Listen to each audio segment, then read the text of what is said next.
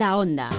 Cuántas cosas yo viví caminando por Madrid, por los barrios y las avenidas. Tal vez tome un botellín y me siente a escribir en un bar. Hay en cuatro caminos. La ciudad no tiene fin, mucho menos para mí. Bajo el cielo madrileño.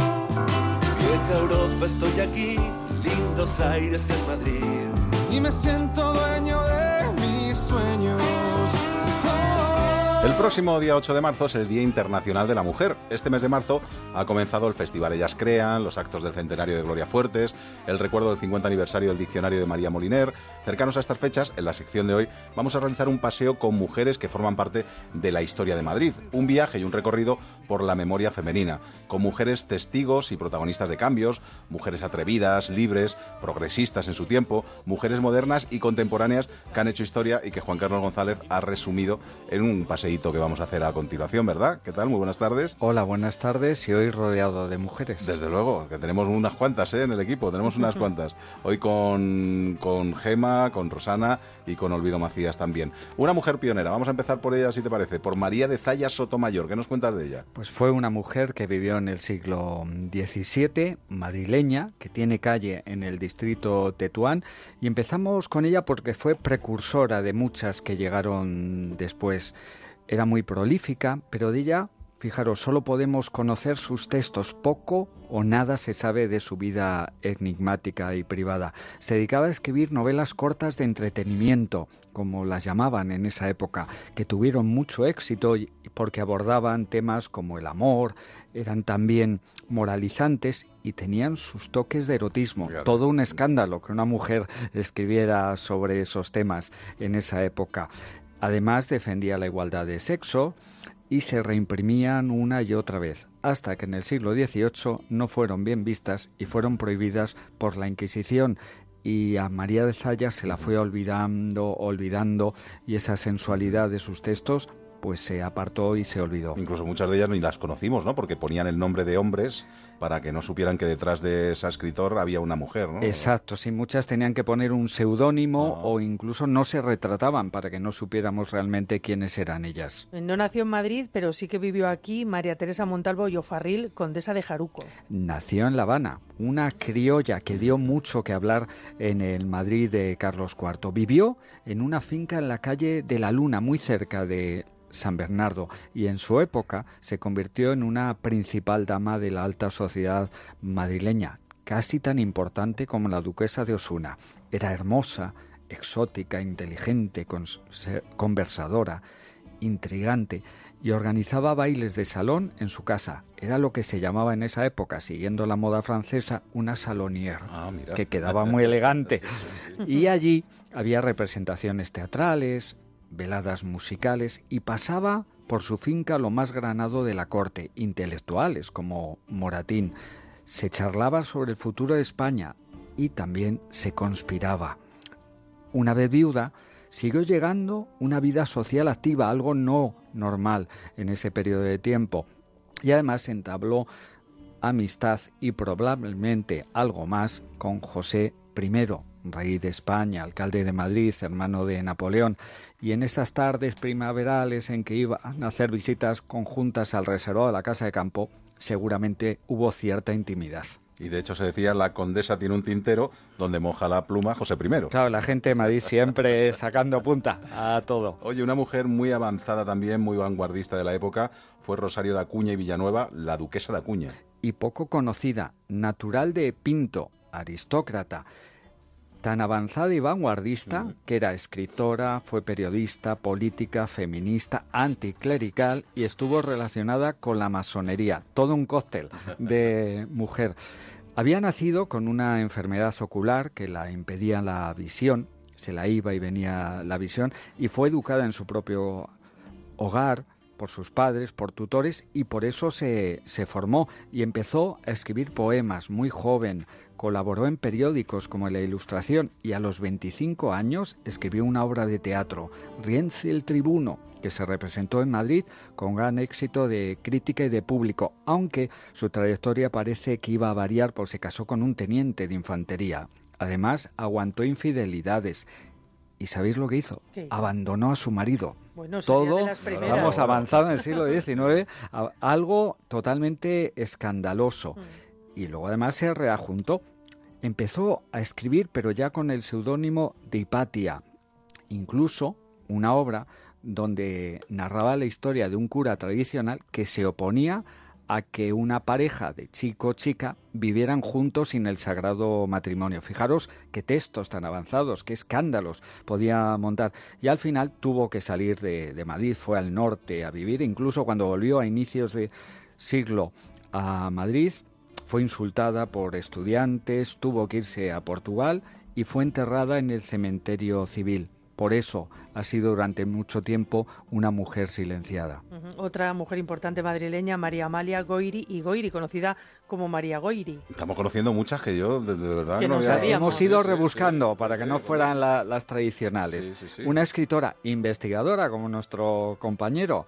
eh, en este caso, en el campo de la literatura española, fue filóloga, fue profesora y fue la segunda estudiante oficial de Filosofía y Letras en la Universidad Española.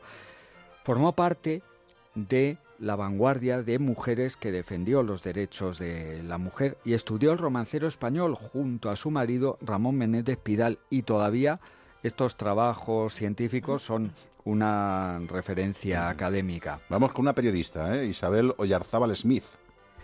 También actriz y hasta diplomática. Fue embajadora en Suecia y Finlandia durante la Segunda República. Estuvo colaborando bastante tiempo con columna propia en un diario madrileño, El Sol. Se llamaba Crónicas Femeninas y firmaba, antes lo hablábamos, escondida, como Beatriz Galindo, esa gran erudita española del siglo XV. A lo largo de su vida, Isabel Oyarzábal escribió gran cantidad de libros, por ejemplo, de historia sobre el traje regional de España, sobre psicología infantil para estudiar las almas de los niños y también novelas con tintes autobiográficos porque tenía mucho que contar y también lo plasmó en un libro de memorias. Y ahora una mujer de la generación del 98, Carmen Baroja Inesi, con gran familia y familia importante. Sí, porque cuando hablamos de los del 98 pensamos solo en ellos, pero también hubo mujeres que estuvieron ahí. Ella fue escritora, etnóloga y, como decías, Rosana, hermana de gente que sí es conocida. El escritor Pío Baroja, su hermano el pintor Ricardo Baroja, incluso fue madre del antropólogo Julio Caro Baroja y del director de cine Pío Caro Baroja. Pero vayamos con ella. Carmen Baroja vivió en conflicto en ese intercambio de dos mundos, el doméstico, el artístico. Por un lado, le atendía lo moderno, lo literario, pero tenía esas obligaciones de mujer que se le imponían a su vida y a sus sensaciones. Pero aún así tenemos su obra literaria, sus memorias, donde refleja muy bien todos esos problemas, tensiones y agobios que tuvo a lo largo de su trayectoria vital. A María de Maez, tú sí que la conocías sobre todo por, la- por dirigir la residencia de señoritas. ¿eh? Y además tiene en calle en. Madrid, en Sí. el distrito Fuencarral, en el Pardo. También es una y es una de las grandes pedagogas españolas. También conocemos a Ramiro de Maeztu, es un apellido sí. que nos suena, pero en este caso es María de Maeztu. Como decías Alberto, dirigió la residencia de señoritas y tuvo cantidad de proyectos a lo largo de su vida. Era una mujer muy moderna y una mujer de vocación y fue presidenta de una asociación que luego mencionaremos, el Lyceum Club, un espacio de reunión de señoritas y de mujeres. Otra importante fue Encarnación Aragoneses de Urquijo, más conocida por su seudónimo literario, Elena Fortún. Autora de los libros del personaje de Celia, Que marcó. uno, ¿eh? Tenemos Que aquí a Celia, ¿eh? Celia novelista, publicado por, por Aguilar. Era lectura de toda una generación. Le Mm. preguntaba antes a Rosana, Rosana no llegó a Celia, llegó a otras cosas, No, pero muchas chicas soñaban con esas lecturas juveniles escritas por Elena Fortún, porque Celia era novelista, tenía aventuras, se encontraba con sirenas en el mar, se iba a África, entraba en el palacio del sultán, se encontraba con una bruja, con ratas sabias, todo un torrente de, de aventuras y Elena Fortún, con gran imaginación, escribía, anotaba las anécdotas y se iba a observar a los niños a los parques. Por cierto, recientemente se ha inaugurado una placa dedicada a Elena Fortún en el número 47 de la calle Huertas, que era donde vivía. Una que no conocía, Zenobia Camprubí. Pues escritora, lingüista española, culta, alegre, dinámica, independiente. Fue hasta decoradora. El Patronato Nacional de Turismo, que fue fomentando los paradores españoles, pues ella daba ideas de cómo tenían que ir eh, decorados, aunque permaneció a la sombra de su marido, Juan Ramón Jiménez, y ella escribió en su diario, en esta empresa nuestra yo siempre he sido Sancho. sí, eh, a esta sí la conocemos, abogada de política socialista, Victoria Kent.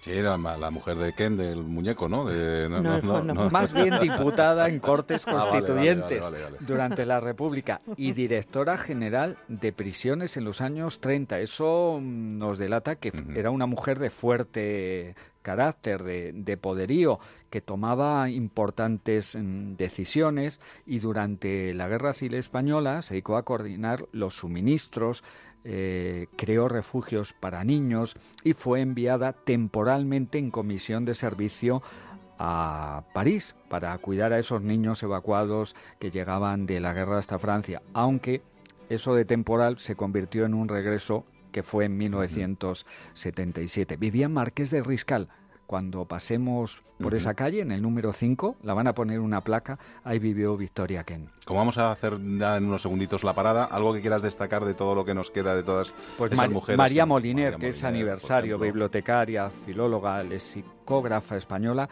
que sacó ese diccionario de uso del español que los académicos de la lengua no lo vieron muy bien del todo, porque era como la competencia realmente era otra visión de cómo acercarse a la lengua española y tiene además María Moliner obra de teatro, ópera y también actividades durante este año 2017. Pues muchas gracias Juan Carlos, ahora seguiremos hablando de mujeres, de mujeres importantes y de una mujer importante madrileña, pero será cuando nos demos un paseo por los escaparates.